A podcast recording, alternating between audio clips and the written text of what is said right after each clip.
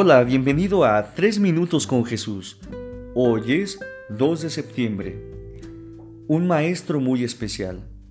El Evangelio, especialmente el Sermón de la Montaña, es una cristología, o sea, una enseñanza que nos explica qué hace y qué dice Cristo, y qué promesas y anuncios nos hace.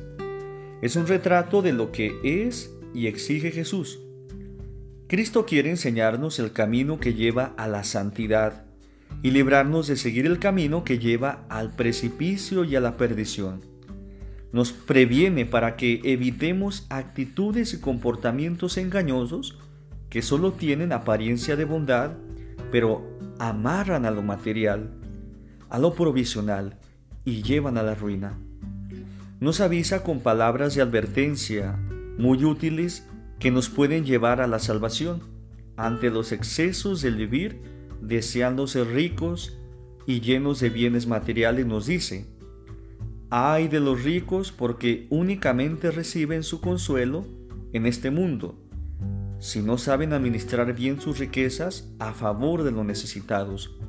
Y para que todos tengamos gran confianza en sus palabras y enseñanzas, afirma, antes pasarán el cielo y la tierra que mis palabras dejen de cumplirse.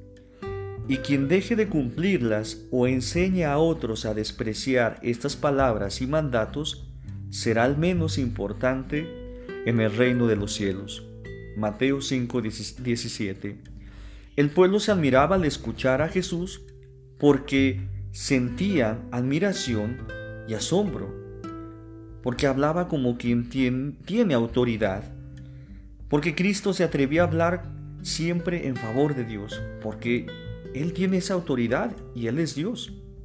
Dijo Jesús, yo soy el camino, la verdad y la vida. Quien me sigue no camina en tinieblas, sino que tendrá la vida eterna. Hermanos, hoy celebramos a Santa Raquel y su nombre significa oveja. Esto viene del hebreo. La primera Raquel que conocemos es la que aparece en el libro del Génesis, que es esposa de Jacob.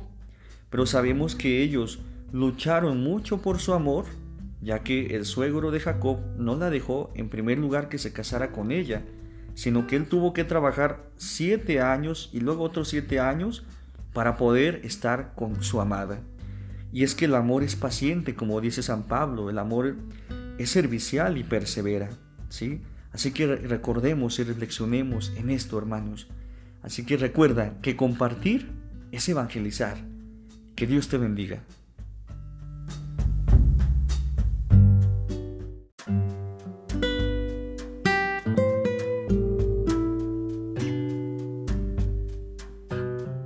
Hola, bienvenido a 3 minutos con Jesús.